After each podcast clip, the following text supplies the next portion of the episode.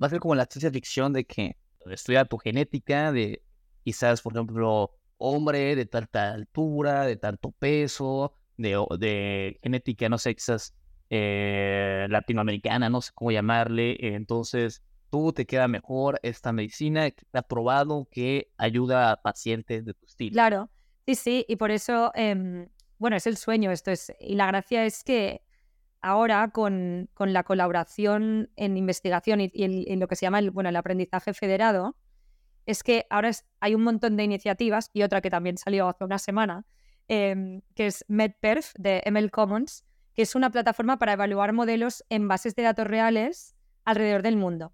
Entonces, ¿por qué es tan importante esto? Porque justamente lo que hemos dicho, yo desarrollo, por ejemplo, un modelo de predicción de, yo qué sé, de ataque al corazón en España y la mayoría de gente que tendré serán eh, blancos y, o, sea, hombres y mujeres blancos. En este caso, al menos tendré hombres y mujeres, porque en el, en el pasado las farmacéuticas, los ensayos clínicos siempre han sido con hombres. O sea que las mujeres no estaban representadas.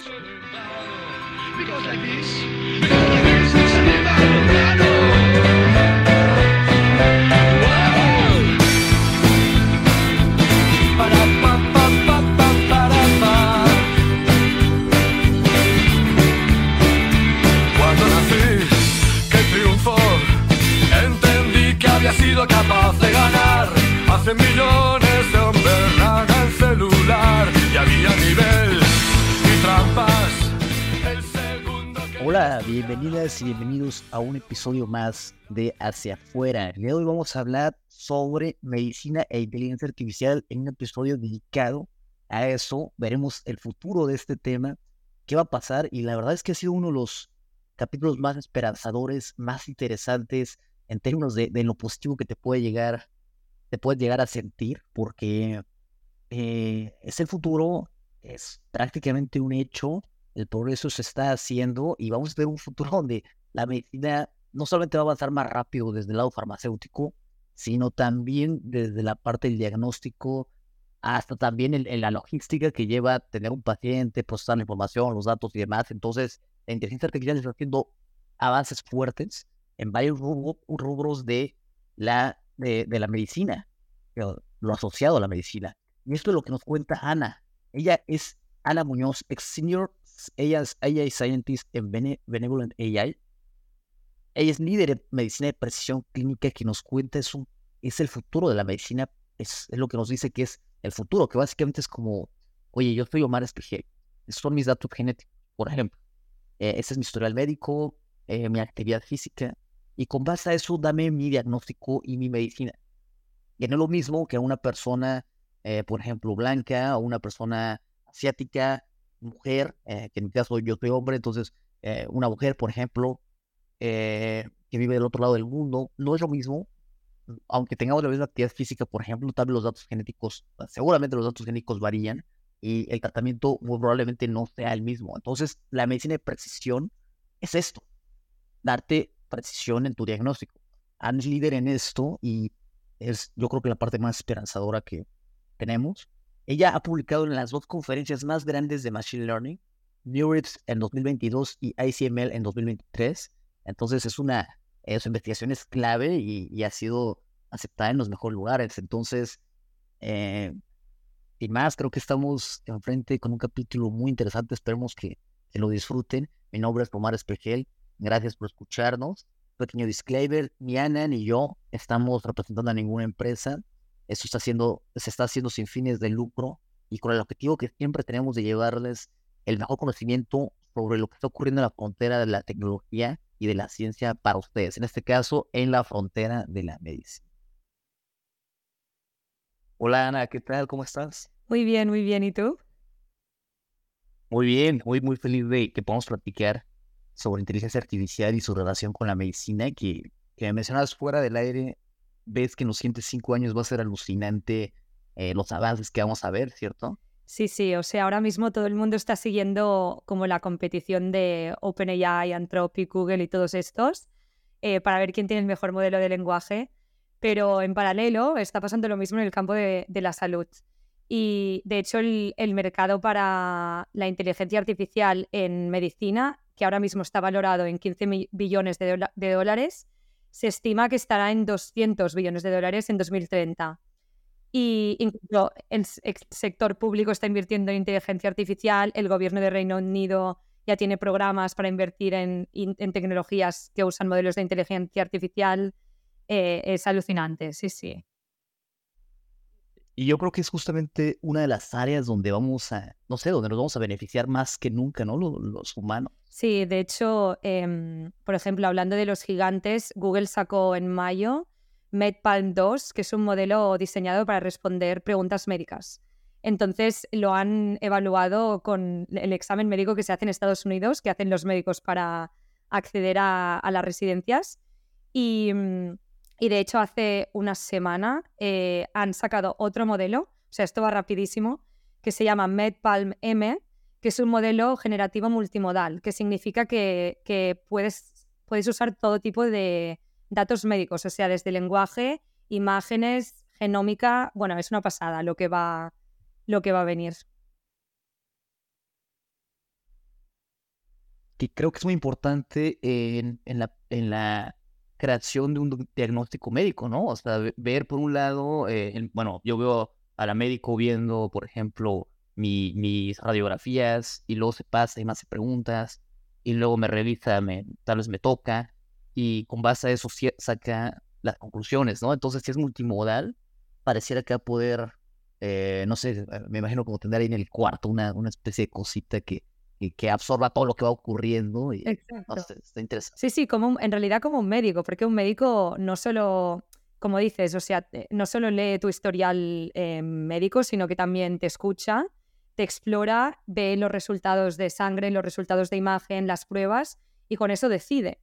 Entonces, la gracia es que mm, también el, médico se fija en signos no verbales, en cómo está el paciente en directo, en muchas cosas que que ahora mismo con un solo modelo de una sola modalidad no se pueden sustituir. Pero lo que mm, a veces la gente dice que si estos modelos van a sustituir al médico, y yo creo que el objetivo es eh, no sustituir, sino complementar y dar soporte. O sea, hacer que la vida del médico em, sea más fácil y que todas las cosas que son como más pesadas, o sea, más de administración, más tediosas, no las tengan que hacer. Entonces, que el médico solo se centre en ver al paciente, en estar para el paciente y luego en eh, poner su atención en casos más complicados que no se pueden automatizar. Entonces, eh, ahora mismo se, están haciendo un montón de, proyectos, incluso hay empresas para automatizar estos procesos tan como establecidos o incluso protocolos de cribado a nivel de población y todo esto que ya se basan en algoritmos médicos que se están usando. O sea, por ejemplo, digamos que yo tengo una, por ejemplo, algo que sucede mucho en, México. En México, que es algo que, que, no he visto muy seguido en otros países, es que hay médicos en, la, en las farmacias. Entonces tú te enfermas y vas a un consultorio de farmacia que es muy económico y es un, es un médico una médico general que te revisa y ya con base a eso te manda estudios o bueno, pueden mandarte antibióticos, lo que sea, entonces, por ejemplo, yo si me siento un poco enfermo, no algo así grave, tiendo a ir a esos lugares porque es rápido, fácil, sin cita, económico. Y, y tú te imaginas como que en un futuro este proceso del médico general sería como lo que se vería más, porque menciona la parte mecánica, la parte un poco más tediosa. ¿Tú te imaginas que esto sería un poco la labor de, de la medicina general? No sé si se llama así en España o como, pero no se me a entender, la, primera línea de esa, digamos. Sí. Tú, este... O de hecho, también para, igual, para agilizar quién tiene que ir o no al, al, al, médico. Porque hay mucha gente que no sabe si tiene que ir de urgencias, si tiene que llamar si o no tiene acceso. Porque, por ejemplo, en, en, España, si vas, o en Reino Unido, si tú vas por salud eh, pública, tú vas al, al por primaria, al, al, centro de atención primaria, y entonces ellos deciden si te derivan, por ejemplo, a un especialista o no pero les llega mucha gente que realmente mm, no sabe ni por qué está ahí, ni, ni si realmente era urgente. Entonces, estos modelos lo que van a hacer es ayudar a decidir quién, quién necesita ver a un médico y quién no. Y también a empoderar al paciente, porque si tú, por ejemplo, realmente tienes un problema, pero no sabes si, si debes ir al médico y este, por ejemplo, programa te dice, oye, pues yo creo que sí que deberías ir al médico y explícale estos síntomas o cuéntale que en los últimos meses te ha pasado X, tú cuando llegas ya tienes una razón y un, un discurso para el profesional. Que entonces eso no solo te da más credibilidad, sino que agiliza el proceso del médico.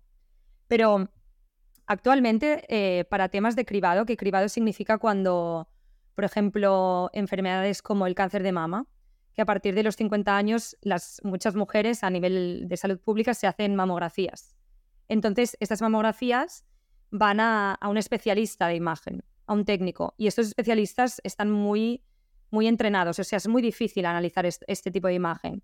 Entonces, actualmente hay, eh, y desde hace años, empresas de inteligencia artificial de imagen que lo que hacen es, eh, con radiografía, con resonancias magnéticas, o sea, con todas estas pruebas, es detectar si hay posibilidad de enfermedad o no. Entonces, ¿qué pasa? Que para un cribaje a nivel nacional de cáncer de mama, si este modelo ya te dice que el 80-90% van a ser sanos, estas pacientes que son sanas, se hace, o sea, el modelo haría estas no hace falta ni que las vea un médico. En cambio, las que realmente hay una duda, pues estas son las que tienen que ir a hacerse más pruebas y ir a ver el médico. Entonces, ¿qué pasa? Que los casos más fáciles, que son sanos, que son la mayoría, mm, también son los que sacan más tiempo. Entonces, estos modelos lo que hacen es reducir este tiempo y agilizar.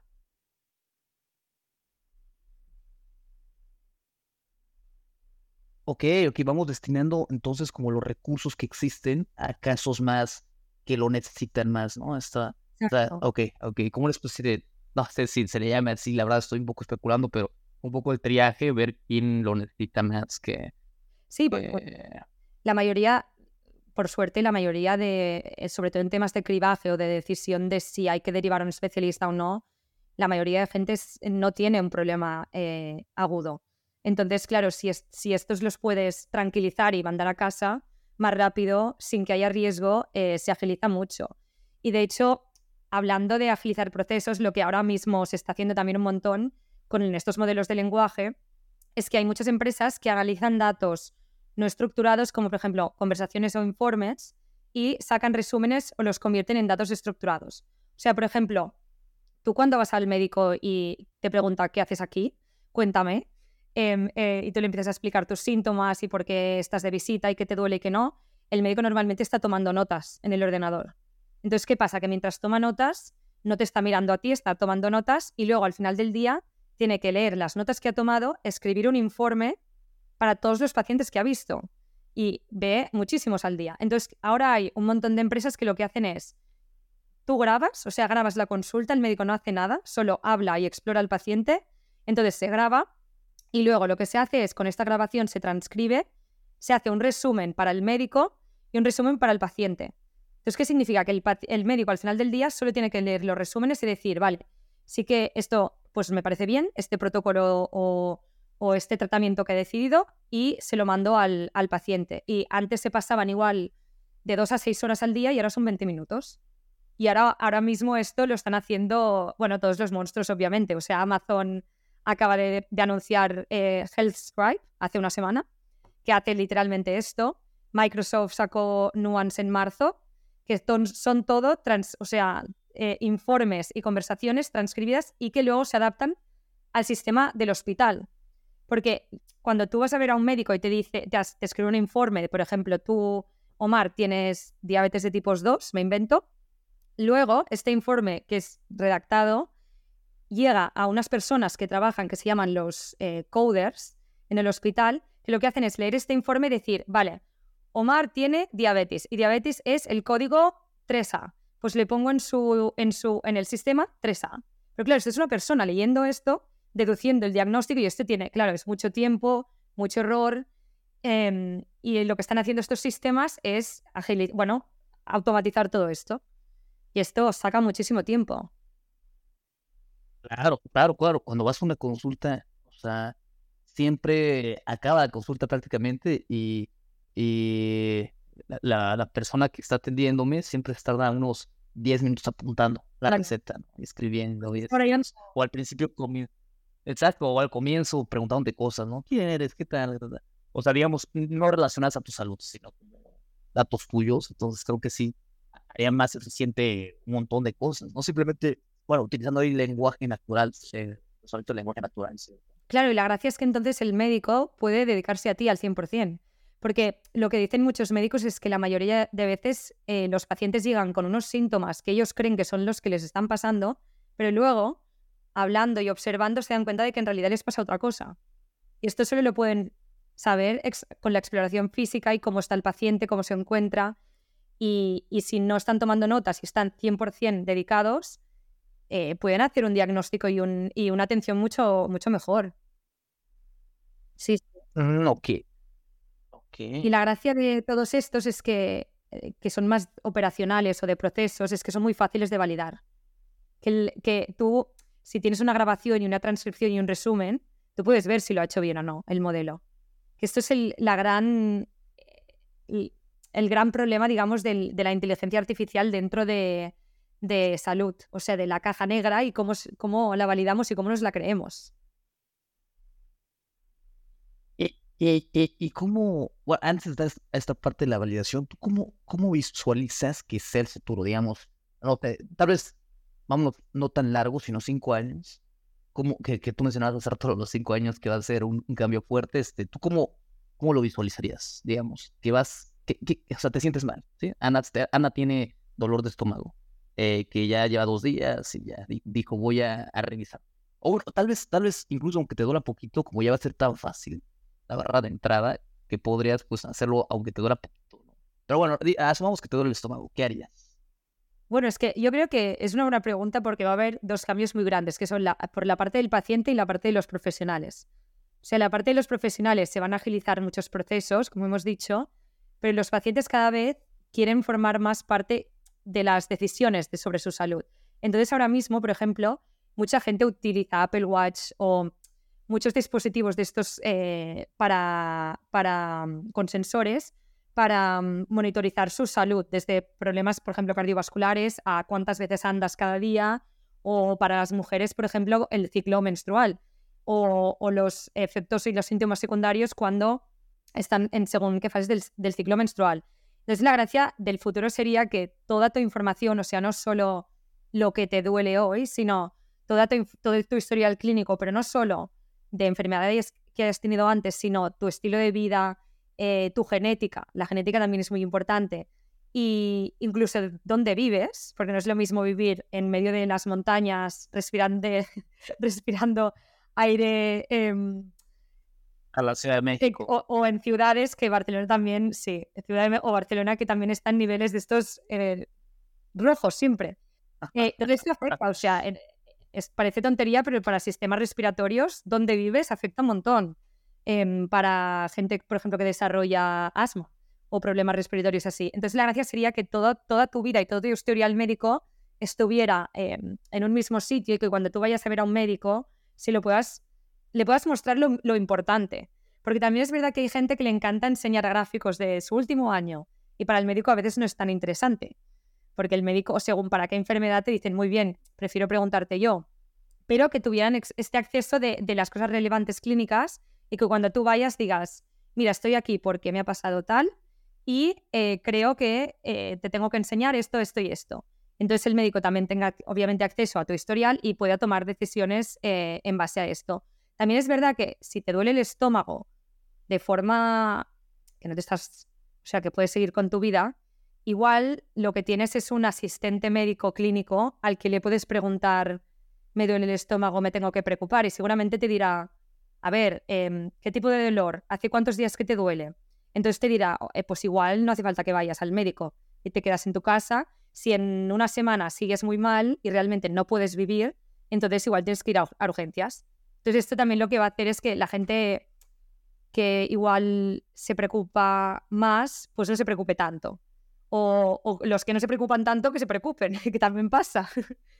Entonces yo creo que se va, em, a agilizar más la parte de llegar a un diagnóstico, de cómo llegar al especialista que toca, eh, con la información importante, digamos.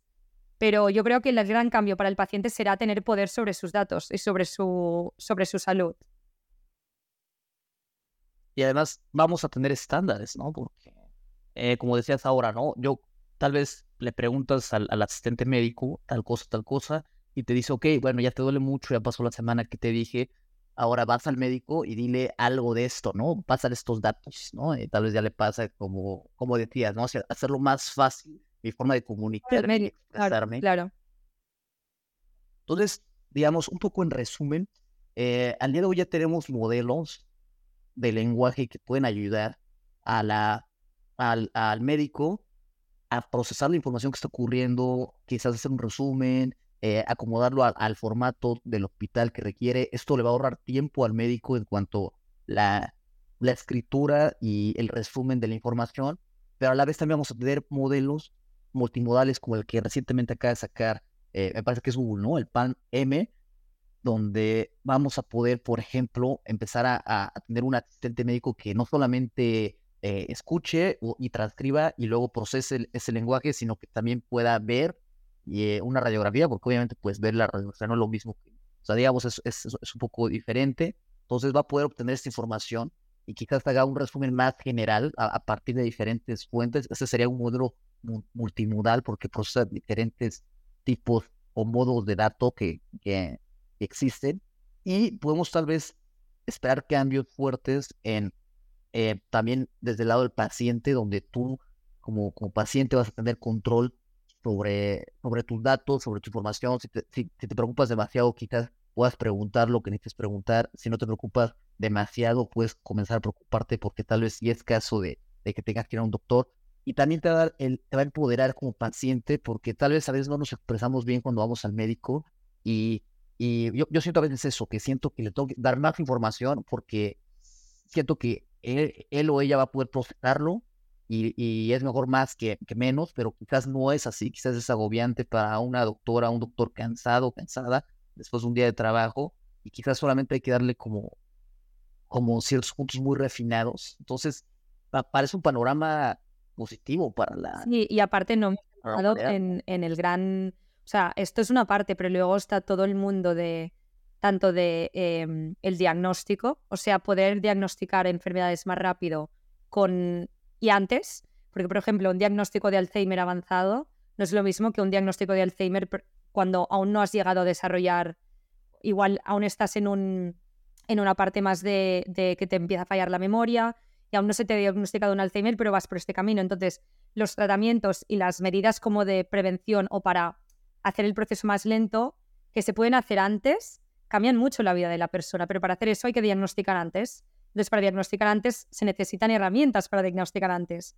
Entonces, lo que se está estudiando mucho ahora son tanto modelos de diagnóstico como el gran mundo, que es donde yo he estado en los últimos años, de la medicina de precisión, que es todo el mundo de, para una misma enfermedad, no es lo mismo una persona, por ejemplo, que yo tenga, eh, por ejemplo, diabetes, que digo diabetes porque es una enfermedad muy prevalente y conocida.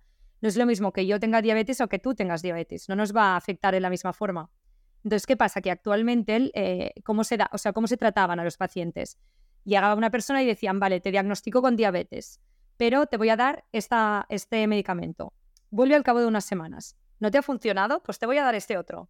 ¿No te ha funcionado? Pues vamos a probar esta otra cosa no te ha funcionado, pues vamos a combinar. Y así, venga, prueba y error. Entonces, ¿qué pasa? Que la situación ideal, igual no dentro de cinco años, pero dentro de, bueno, unos, un poco más, sería que tú llegas a la consulta y te dicen, vale, con este diagnóstico, con estas otras enfermedades que tienes, porque la, mayoría de gente a partir de cierta edad no solo tienen una, o sea, normalmente tienen más, eh, en base a esto, en base a tu genética, todo, este es tu tratamiento para ti, personalizado.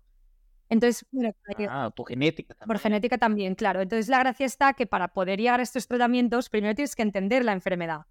Y aquí es donde entran los modelos de aprendizaje profundo dentro del campo de la medicina de precisión, que es cuando yo tengo un grupo muy grande de pacientes de diabetes, por ejemplo, puedo encontrar dentro de este grupo grupos, subgrupos, donde la, la enfermedad se manifiesta distinta desde el punto de vista biológico por lo tanto los puedo tratar de, una forma distinta. O, por ejemplo, porque a una persona le funciona esta medicación y a la otra no. O porque esta persona progresa la enfermedad mucho más rápido y se muere antes que esta otra persona.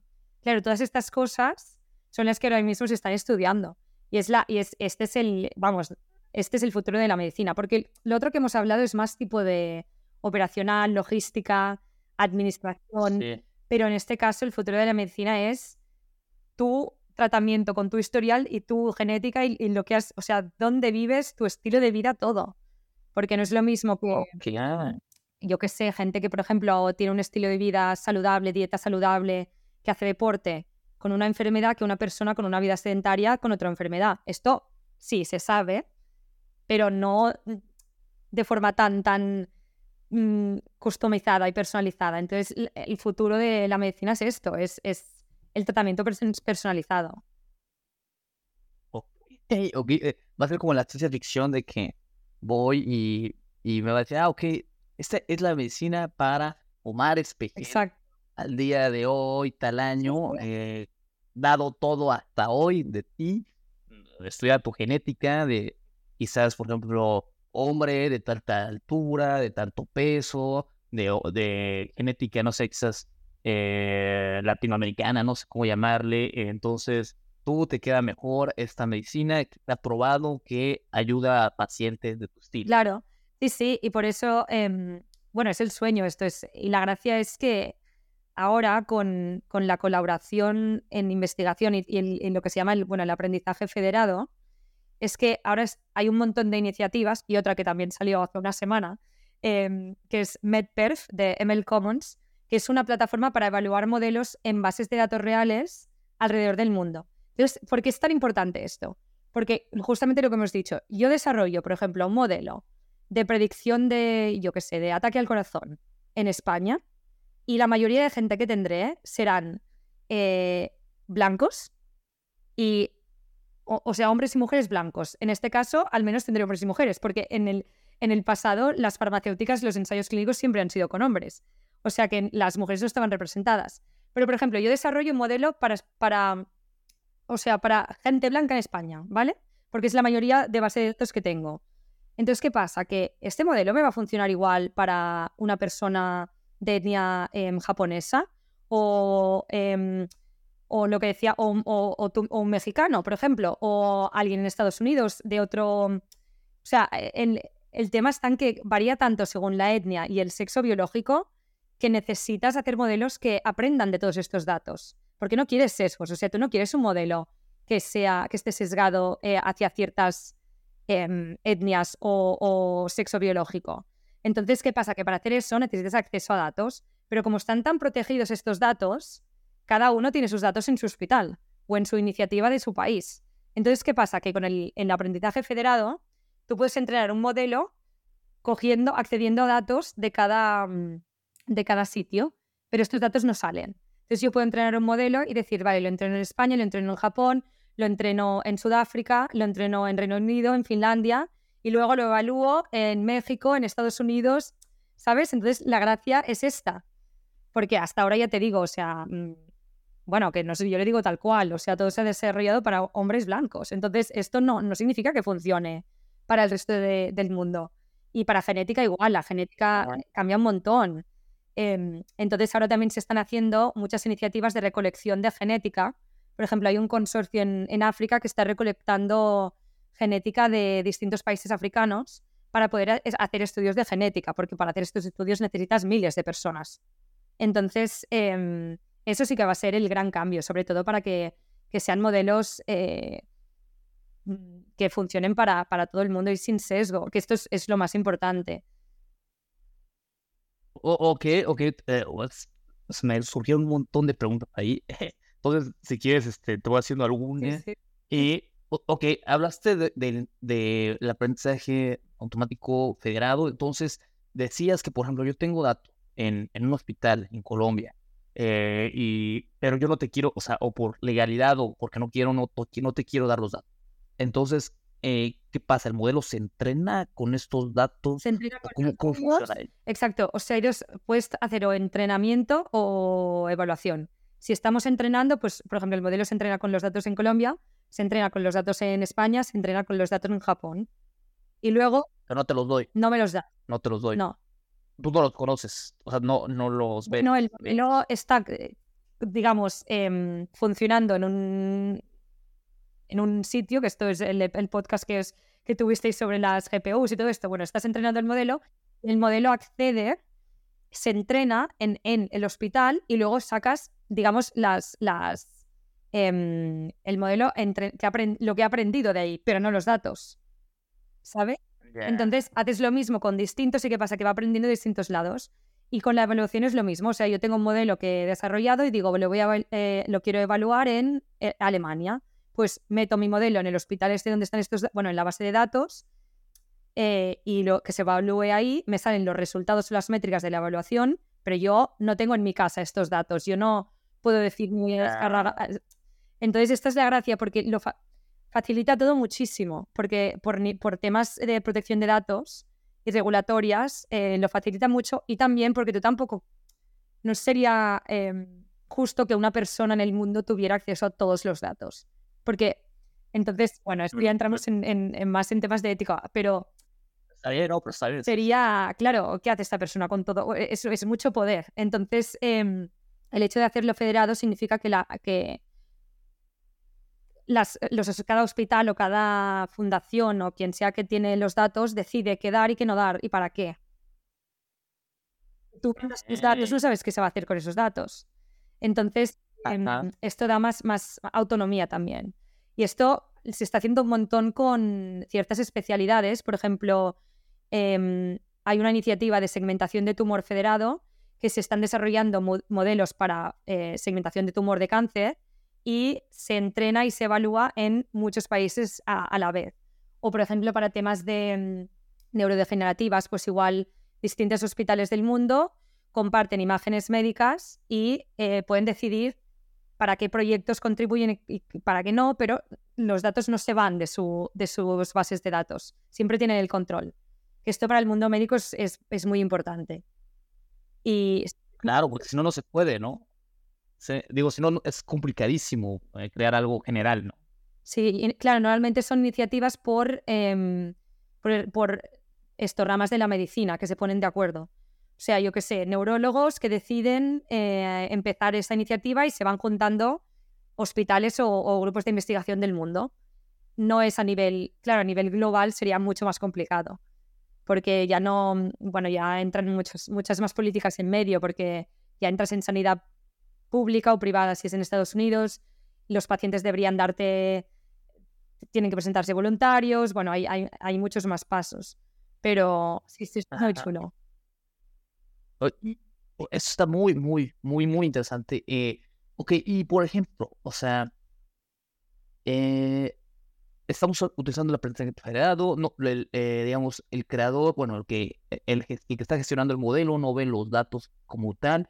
Eh, entonces, esto necesariamente tiene que ser código abierto, ¿verdad? Open source. O sea, o tú ves, por ejemplo, una, una empresa grande, digamos, pensemos en algo, digámoslo al extremo, teniendo la capacidad de hacer esto? ¿O, tú ves esto como que es una iniciativa que, que, que, tiene que ser open source necesariamente? Bueno, eh, es una buena pregunta porque en realidad, para ponerte un ejemplo, para datos clínicos, hay un, en Reino Unido hay un, una iniciativa que se llama UK Biobank, que yo he trabajado mucho con ellos, y es una iniciativa donde medio millón de británicos se presentaron voluntarios para dar sus datos. ¿Vale? O sea, básicamente les decían, tú puedes coger todos mis datos de toda mi vida, de, la, de salud pública, o sea, tanto de hospital como de primaria, y aparte les, y les hicieron estudios genéticos. Entonces, tú para acceder a estos datos, si eres un grupo de investigación, o sea, si estás en academia, es muy fácil, porque no hay un componente comercial. En cambio, si tú quieres, por ejemplo, mi empresa donde yo estaba, Benevolent AI, que también usábamos UK Biobank, como era una empresa, tú tienes que explicar exactamente qué vas a hacer con ese proyecto, cómo vas a usar los datos y cada vez que hagas em, un análisis, saques unos resultados, publiques un artículo, tienes que compartirlo con ellos. O sea, por ejemplo, hacíamos estudios de genética, pues el, resultado del estudio de genética lo tienes que compartir. ¿Pero por qué? Porque en el fondo todas estas iniciativas son para avanzar en el conocimiento de, medicina, no para que alguien se haga rico. Entonces, em, son muy, vigilan mucho y se protegen mucho, que yo creo que está bien. Entonces, claro, Google, por ejemplo, tiene muchas colaboraciones con hospitales de Estados Unidos. De hecho, su modelo este MedPalm2 lo están probando en Mayo Clinic. Entonces, esto significa que ellos tienen una colaboración con este hospital y el hospital les está dando datos, pero hay unos protocolos, está súper regulado. Entonces, en el momento en que no es investigación, hay, e, el protocolo se, bueno, es mucho más difícil. Y luego hay incluso iniciativas donde no aceptan empresas. Hay algunas en Estados Unidos que si tú eres un grupo de una, universidad de investigación o una non-profit, te los damos. En el momento en que eres una empresa privada, ni nos, ni nos saludes.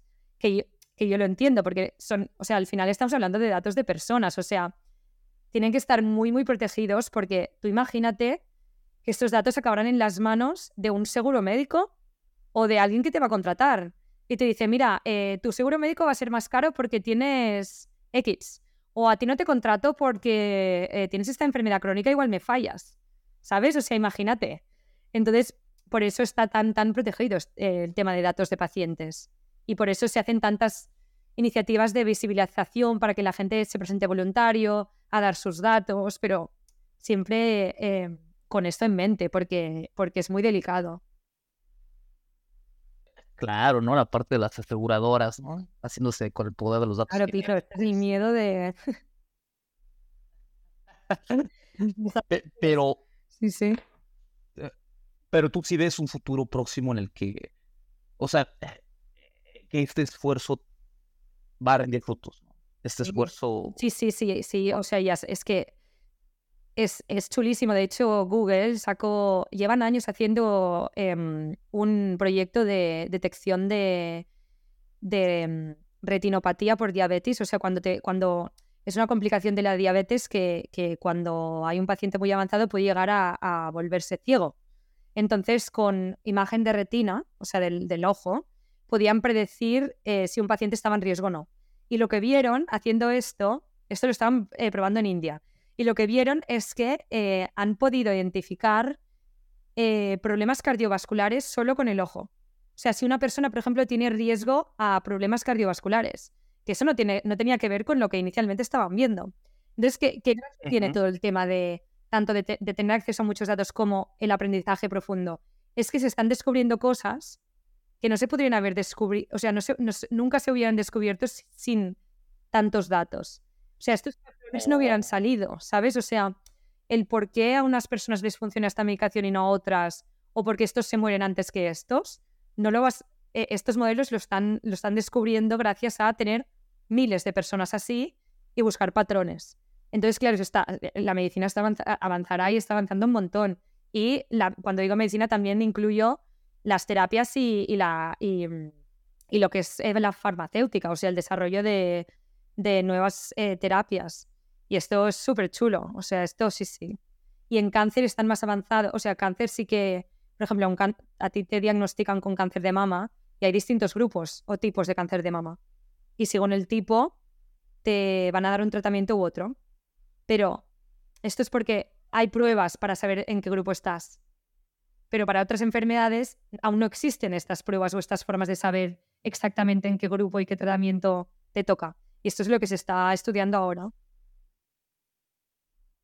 Y las bambalinas, toda esta parte técnica que mencionas de la medicina de precisión, me suena que hay un montón de, segmentación o de categorización de, de, de me imagino que, por ejemplo, digo, y estoy especulando aquí un poco, es a modo de pregunta, pero, por ejemplo, este, esta parte en la que descubren problemas cardiovasculares a partir del ojo, que es algo que no sabíamos y probablemente no íbamos a saber en un buen rato a, a, ojo de buen cubero, como decíamos en México, o sea, un, un, humano checando a ver qué onda, sino, sino que eh, me imagino que hay una cierta segmentación, hacen grupos que, que resulten que son similares en ciertos aspectos. O sea, tras bambalina, en lo técnico, ¿qué hay? O sea, ¿qué, qué algoritmos son?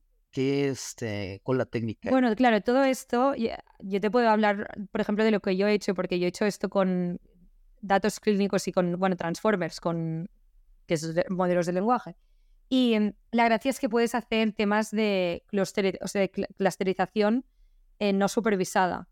Entonces encuentras cosas que, tú manualmente no hubieras podido agrupar o segmentar mm, viendo tú los datos. Entonces, por ejemplo, yo hice un proyecto de, mm, de usando, o sea, hice un proyecto que pensé, si hay estos modelos de lenguaje y, y, tenemos, por ejemplo, que leen un párrafo, un documento, ¿por qué no podemos ver el historial de un paciente como un documento? O sea, por ejemplo, tus últimos 20 años de, historial clínico, todos los diagnósticos, todas las medicaciones que se te han prescrito, o sea, todo lo que te ha pasado, que está codificado, pero también tiene una descripción. O sea, a ti te diagnostican asma y tiene la descripción asma. Entonces, ¿por qué no puedo ver todo un historial clínico como si fuera todo un documento y tratarlo como si fuera un artículo? ¿Una médico? Exacto, como... Entonces dije, vale, pues voy a usar em, uno de estos eh, modelos, que de hecho empecé con uno de Hugging Face, que era PubMed BERT, que era eh, un modelo BERT eh, que estaba entrenado en artículos de biomedicina de PubMed, que ya entendía del dominio de biomedicina. Entonces yo pensaba, vale, ¿puedo yo em, usar estos modelos y entrenar otro modelo para que me identifique, por ejemplo, pacientes que tienen riesgo para tener una enfermedad o no? Basado, o sea, solo viendo su historial en, forma de texto.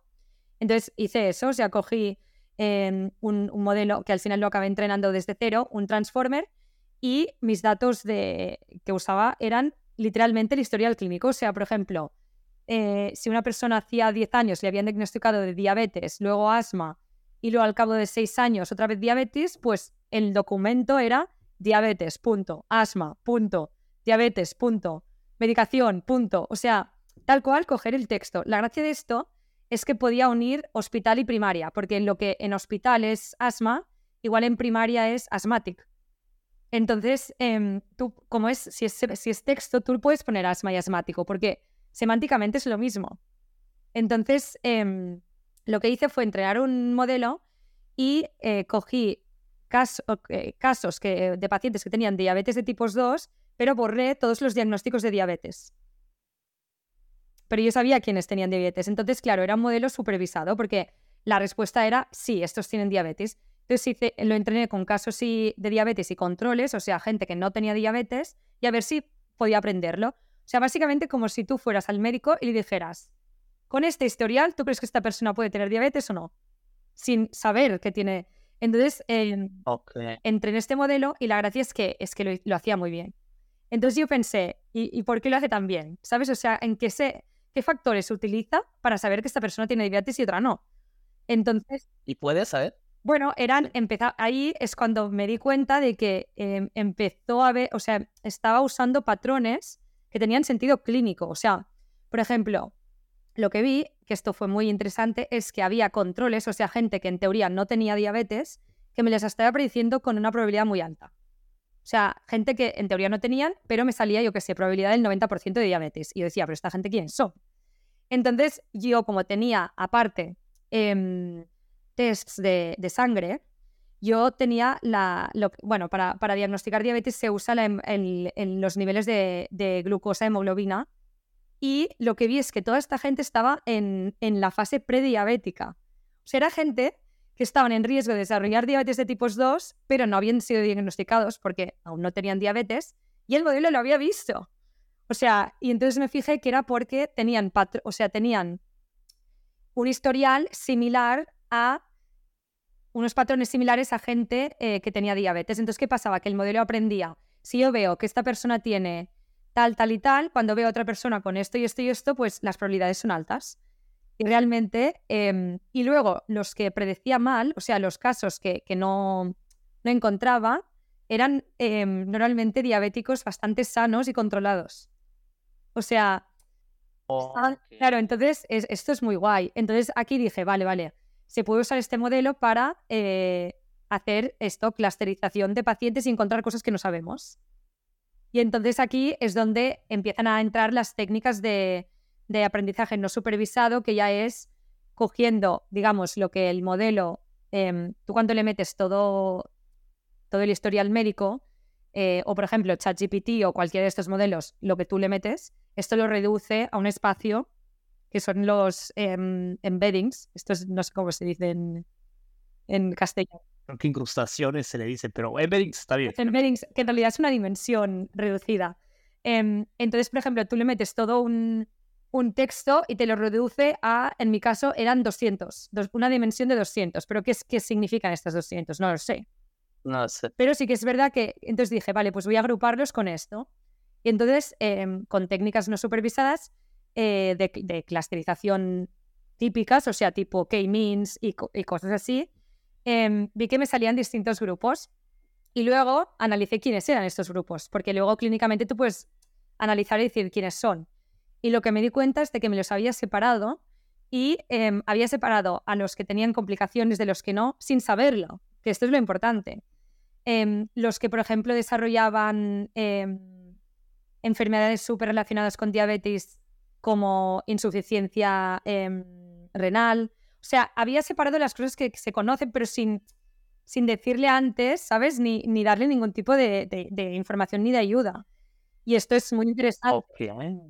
Porque, claro, entonces, eh, bueno, te das cuenta de que hay mucho, tiene mucho poder esto. O sea, el por qué este modelo sabe que esta persona tiene diabetes o no, lo sabe por algo. Ha reducido toda esta información a un espacio que le dice tiene diabetes.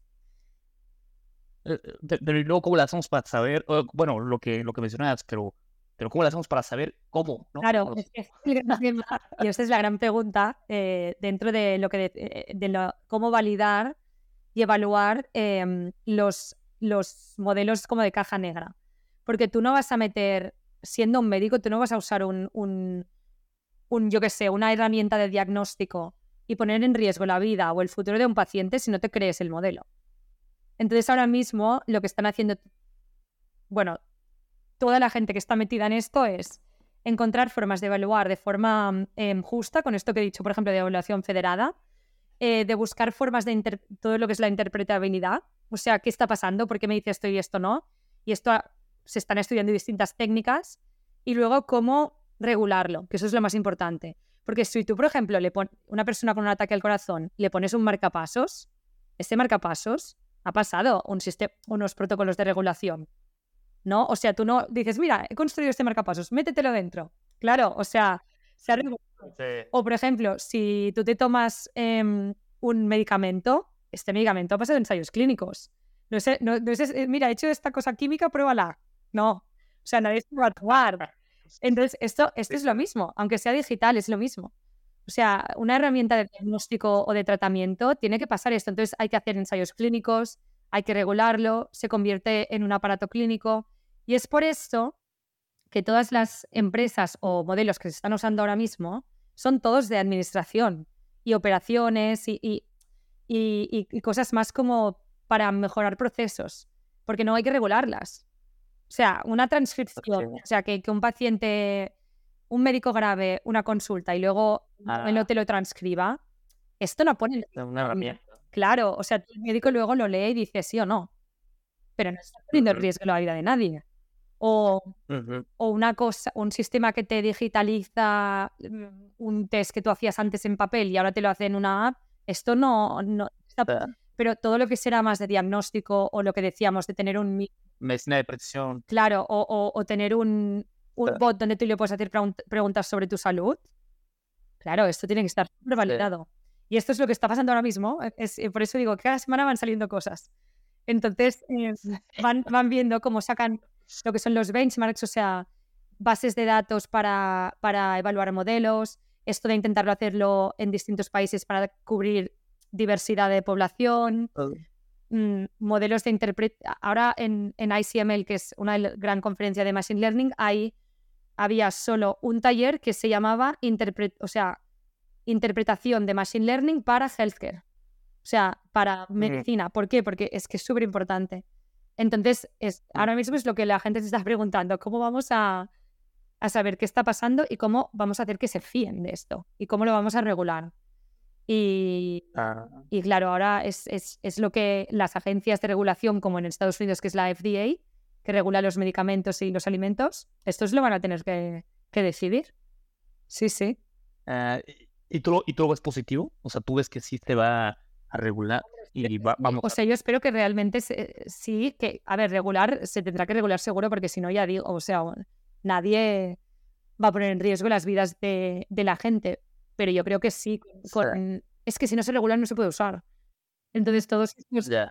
o sea, tanto Google Health como DeepMind, como ahora Amazon, como Apple, que Apple Health también ha, ha comprado un montón, o sea, en los últimos años que harán, de repente harán un announcement dentro de unos años que no, no nos habremos ni enterado pero llevan muchísimos años sí. con el tema de Apple Health, comprando startups que hacen distintas cosas, o sea, desde la parte de cuando sacaron lo del Apple Watch con las con que te hace un electrocardiograma y te mira las, bueno, el ritmo del corazón. Em, también ahora han sacado un, una app para temas de salud mental que tú puedes hablar y te va haciendo como una monitorización de tu salud mental. También, o sea, están, están ahora mismo trabajando en todos los ángulos de, de la medicina para el paciente. Pero claro, tendrán que regularlo. Entonces, ellos se va a hacer seguro, porque eh, sí, sí. Si no, no, lo vamos a disfrutar. En, 2030, 200 billones de dólares está, está em, estimado. Así que... el gobierno quiere esos impuestos también. Interesan esto, están estos, sí, sí. Oye, Ana, y una última pregunta antes de terminar. Eh, ¿Nos puedes contar sobre, sobre tu investigación en ICML 2023? Que muchas felicidades por ello. Nos comentaba Ana tras, eh, fuera del aire que fue justo la semana pasada que fue publicado o aceptado, ¿cierto, Ana? Entonces, si nos puedes contar un poco sobre eso. Pues este era justamente el, proyecto que, mm, em, que decía de, de, la segmentación de pacientes. Em, hace, en noviembre, fue la, publiqué el primero, eh, que era el de clasificación de enfermedad.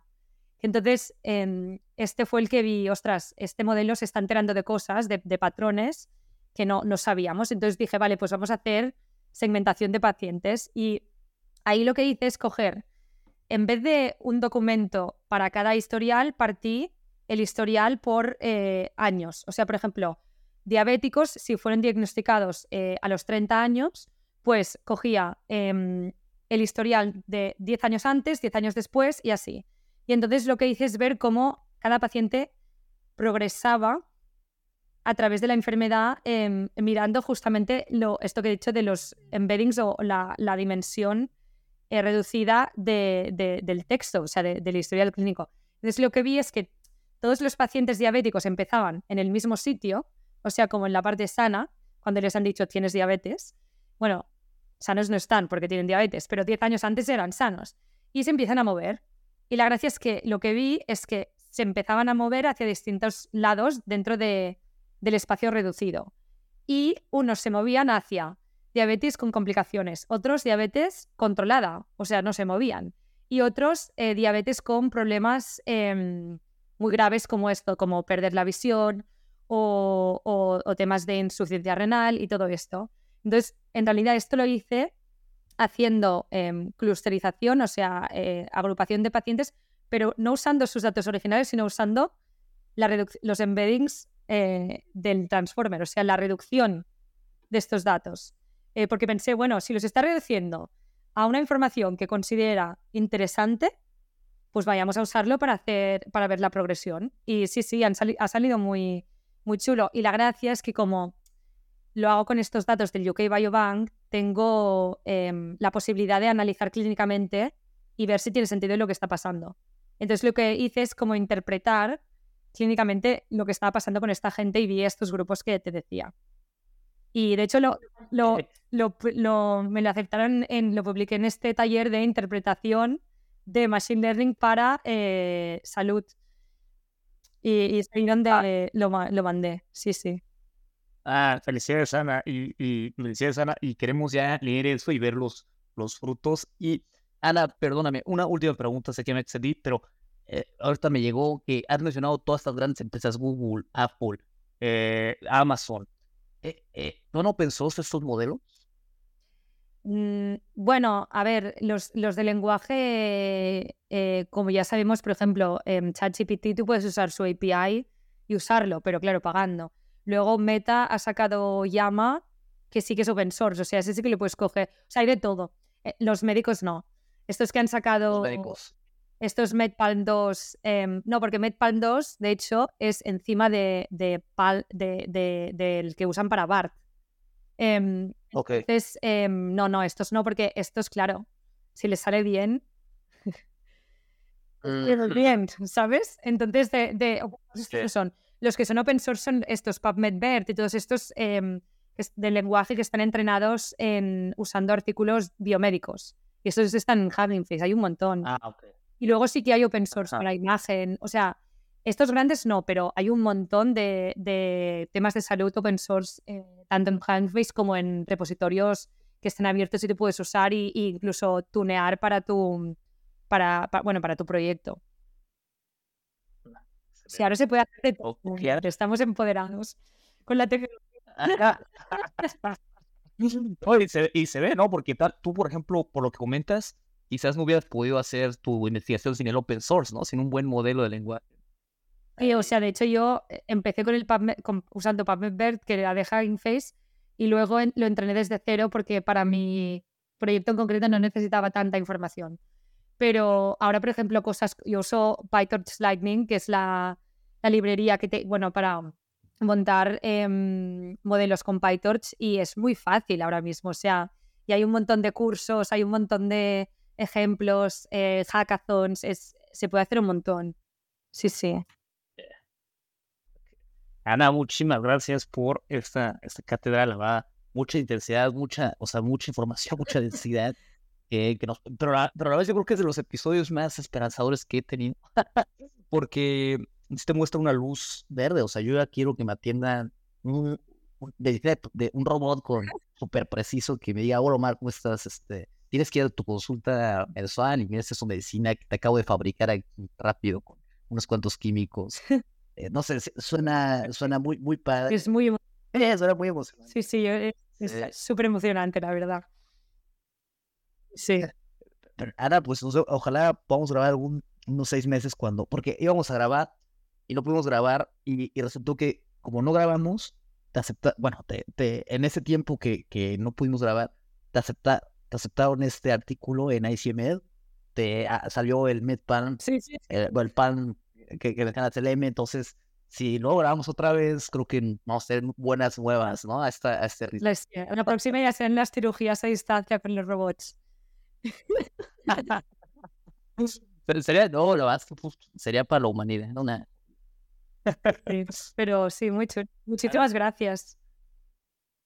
A ti, Ana, nos vemos. Y bueno, quería decir que si alguien entra en este ámbito em, y quiere meterse en este ámbito, eh, que yo estoy encantada de hablar del tema e incluso dar ideas em, de recursos y, esto, porque realmente es, es, muy, muy chulo.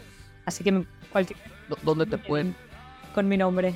Eh, en LinkedIn. Ok, Ana, Ana en LinkedIn. Perfecto. Muy bien. Excelente. Muchísimas gracias, Ana. Este, nos vamos a poner todas tus redes, o sea, vamos a poner LinkedIn, el link para puedan buscar y contactar. Muchísimas gracias. A ti, Ana. Nos vemos.